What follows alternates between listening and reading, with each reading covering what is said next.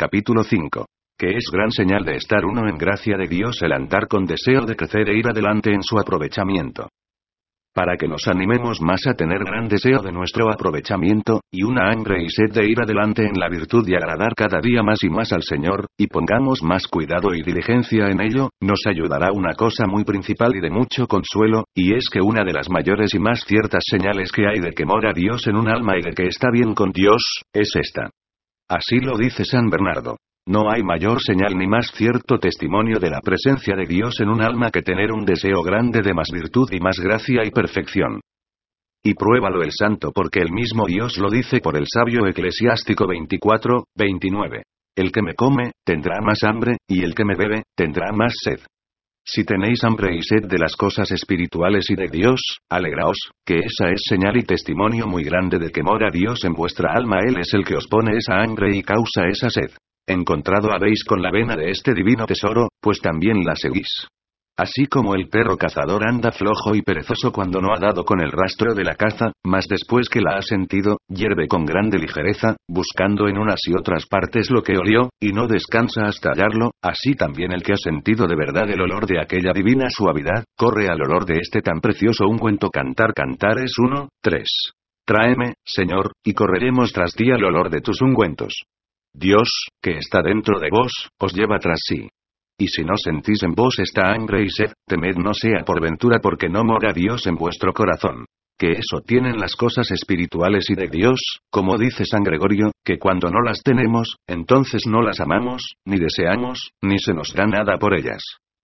Decía el glorioso San Bernardo que temblaba y se le espeluznaban los cabellos cuando consideraba aquello que dice el Espíritu Santo por el sabio Eclesiastés 9, 1. No sabe el hombre si es digno de odio o amor. Pues si esta consideración, de que no sabemos si estamos en gracia o en desgracia de Dios, hacía temblar a los varones santos, y que eran como columnas de la iglesia, que hará a nosotros, que por muchas causas que para ello habemos dado, tenemos bien que temer? Dentro de nosotros mismos tuvimos respuesta y sentencia de muerte. 2 Corintios 1, 9. Sé de cierto que he ofendido a Dios, y no sé de cierto si estoy perdonado. ¿Quién no temblará? Oh, cuánto estimaría uno el tener alguna prenda o seguridad en una cosa que tanto le da. Oh, si supiese yo que el Señor me ha perdonado mis pecados.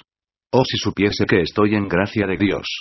Pues aunque es verdad que en esta vida no podemos tener certidumbre infalible de que estamos en gracia y amistad de Dios, sin particular revelación suya, sin embargo, podemos tener algunas conjeturas, que nos causen alguna probabilidad moral de ello. Y una de ellas, y muy principal, es andar uno con esta hambre y deseo de aprovechar, y de ir cada día creciendo más en virtud y perfección.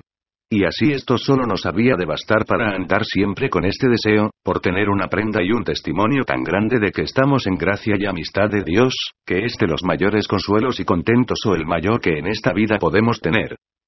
Confirmase esto bien con lo que dice el Espíritu Santo en los Proverbios 4, 18. El camino y senda de los justos y su modo de proceder, es, dice, como la luz del sol que sale a la mañana, que mientras más va, va creciendo y perfeccionándose más, hasta llegar a la perfección del mediodía. Así, los justos, mientras más van, más van creciendo en virtud. Dice San Bernardo el justo nunca dice basta. Porque de ellos está escrito Salmo 83, 8 que siempre procuran ir adelante, creciendo de virtud en virtud hasta llegar a la cumbre de la perfección. Pero el camino de los tibios y de los imperfectos y malos es como la luz de la tarde, que va desdiciendo y oscureciéndose hasta llegar a las tinieblas y oscuridad de la medianoche. Proverbios 4, 19. El camino de los malos es tenebroso. No ven dónde pueden caer. Llegan a tanta ceguedad, que no ven dónde tropiezan, ni echan de ver las faltas e imperfecciones que hacen, ni les remuerde la conciencia cuando caen en ellas. Antes algunas veces les parece que no es pecado lo que lo es, y que es venial lo que por ventura es mortal. Tanta es su confusión y ceguedad.